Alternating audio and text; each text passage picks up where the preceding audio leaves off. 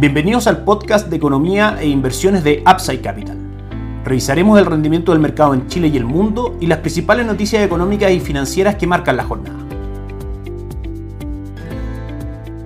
Muy buenos días, ¿cómo están ustedes? Lunes 14 de marzo de 2022, soy Ramiro Galeano, fundador de Upside Capital. Les doy la bienvenida a otra edición más de mercados en Upside Capital. Desde el punto de vista local, por supuesto que lo más importante es esta primera semana ya de funcionamiento en días hábiles del gobierno entrante, liderado por el presidente Gabriel Boric. Por supuesto que desde el punto de vista del mercado va a ser muy importante lo que ocurra con las primeras planificaciones, ideas y planes que quiera llegar adelante, sobre todo los ministerios ligados al área económica, como Hacienda, economía, trabajo, etcétera. Desde ese punto de vista sabemos que lo más importante es la reforma tributaria. El diario financiero el día de hoy también cita en su portada de su edición de papel temas importantes como el plan de reactivación, la reforma previsional y el ajuste al salario mínimo. También en trabajo incorpora el empleo femenino, el mismo salario mínimo y los diálogos sociales como sus prioridades. Cualquier señal que venga desde el gobierno en materia económica, por supuesto que va a estar afectando, si es que es distinto a lo que esperaba el mercado, los precios de de las acciones, el dólar, la renta fija, etcétera. Desde ese punto de vista, también el día viernes anunciábamos que los dirigentes de la CPC no estuvieron invitados al cambio de mando. Sin embargo, el mismo presidente Boric confirma que se debe a un problema de protocolo y en el fondo que los cambios que su gobierno quiere ir llevando adelante es junto con ellos y no contra ellos. Todo ese tipo de señales, por supuesto, el mercado las agradece porque finalmente en materia de gobierno, en políticas fiscales, es muy importante que encuadren los intereses de todos los sectores para poder llevar adelante los planes de una manera consistente en el tiempo y que estos sean técnicamente viables. La fuerte fuga que titula también hoy el diario financiero en uno de sus artículos de inversionistas chilenos de Europa nos lleva a comentar lo siguiente. Por supuesto que si hay posiciones en fondos cuya ponderación de activos rusos u ucranianos sea muy fuerte, ahí claramente hay un cambio de fundamentales. Por supuesto que hay que reevaluar esas opciones de inversión, pero el estallido de la guerra ha hecho que todos los mercados de todo el mundo, tanto renta variable como renta fija, tiendan a caer. Ahora, si uno ve el comportamiento histórico de fondos bien diversificados, de índices bien diversificados, como por ejemplo los índices accionarios en Estados Unidos, etcétera, lo que se ve es que incluso durante los años de conflicto, si es que uno toma, por ejemplo, la guerra de Vietnam, la Primera Guerra Mundial o la Segunda Guerra Mundial, ve que el retorno en general ha sido positivo de los índices y que la recuperación después de las guerras viene y viene con fuerza haciendo tocar a los índices máximos históricos. Entonces, si los tiempos de inversión se mantienen y no hay cambios en eso, y eso va obviamente en cada una de las personas que están invirtiendo en el mercado, pero si eso no ocurre, los fundamentales de largo plazo claramente son alcistas y nuestra recomendación es no salir a liquidar cuando los mercados han caído, dado que lo único que eso produce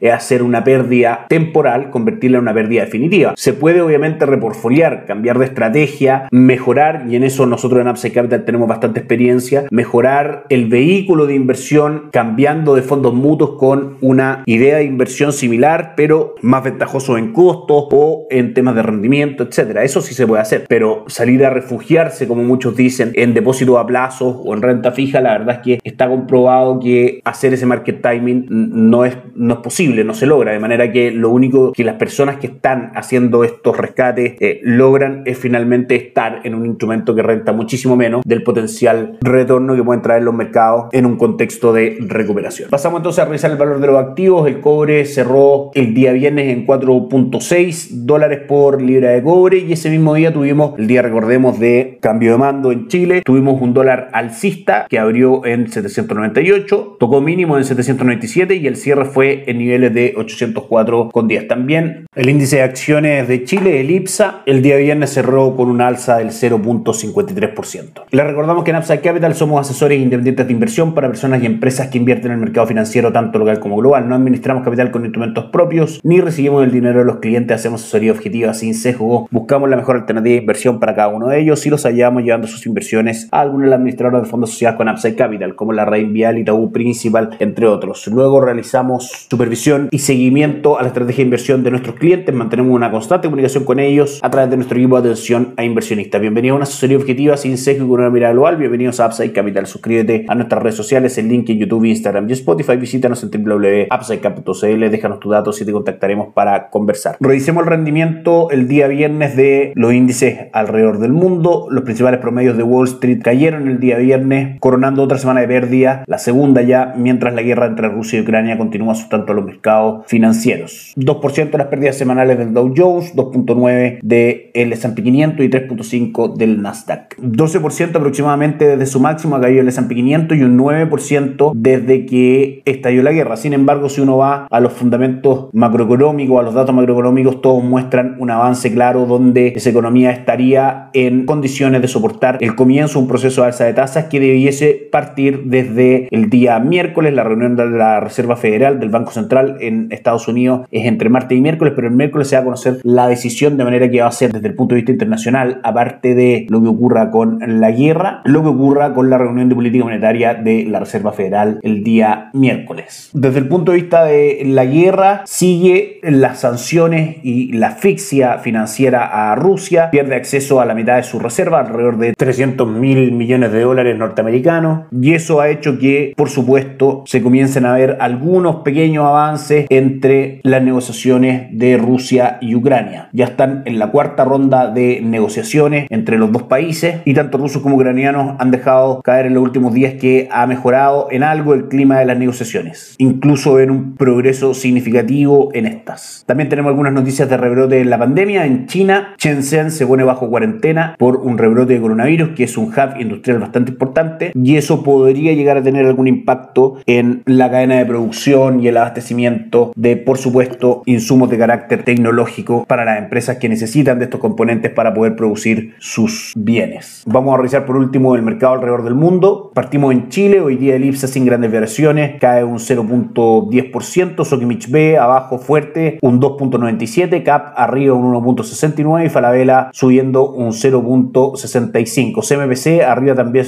también un 2.46 y Vapores cae un 0.41. Si nos vamos al dólar, el día de hoy no presenta grandes variaciones, cotizando en 808, 4 pesos más arriba del cierre del día viernes. Los fundamentales del dólar peso son en general, desde nuestro punto de vista, bastante alcistas y se suma a eso en el corto plazo la caída en el precio del cobre que presenta hoy día y pasamos a revisar commodities. Cae el cobre fuerte un 1.92% en 4.53 junto con el oro, que es una buena señal desde el punto de vista de cómo el mercado ve que avanza o no la guerra. Un precio mayor del oro es por supuesto mayor incertidumbre, menor del oro es de menor incertidumbre, lo tenemos cotizando hasta ahora en 1961 dólares, ha caído 23 dólares, un 1.18%, lo cual es bastante. El petróleo también cae, el WTI marca 101,73 por barril de petróleo, cayendo prácticamente un 7%, y el petróleo lo mismo en 105, cayendo también prácticamente un 7%. Desde ese punto de vista, si uno mira las cotizaciones de los commodities, hay un ánimo un poco más positivo de los mercados frente a este conflicto armado. Y por último, los mercados de renta variable en el mundo, Asia tuvo una jornada mixta con el Nikkei subiendo un 0,58, el índice Japón, Hansen cayendo un 4,97 y el índice de Shanghai cayendo un 2,6, probablemente impulsado por este cierre de Shenzhen, esta ciudad china. El mercado puede que lo vea con bastante susto de que se pueda repetir o esto pueda escalar un poco más adelante. Sin embargo, eso no se ve en las cotizaciones en Europa, todo lo contrario. Tenemos el Eurostock subiendo un 1.52% y el DAX alemán un 2.7%, Francia arriba un 2.17% y España también arriba un 1.5%. Y Estados Unidos ya funcionando a esta hora marca retornos positivos en cada uno de sus tres índices. El Dow Jones arriba un 1.02%, claramente impulsado por la caída de los commodities, S&P 500 un 0.65% y el Nasdaq bastante plano, aunque subiendo a esta hora un 0.08%. Y con eso vamos por finalizado el podcast del día de hoy. Que estén muy bien, tengan una excelente semana. Nos encontramos mañana. Chao, chao. Gracias por escuchar el podcast de Economía e Inversiones de Upside Capital. Te invitamos a visitar nuestro sitio web www.upsidecap.cl y contactarnos para brindarte una asesoría objetiva, sin sesgo y con una mirada global para tus inversiones.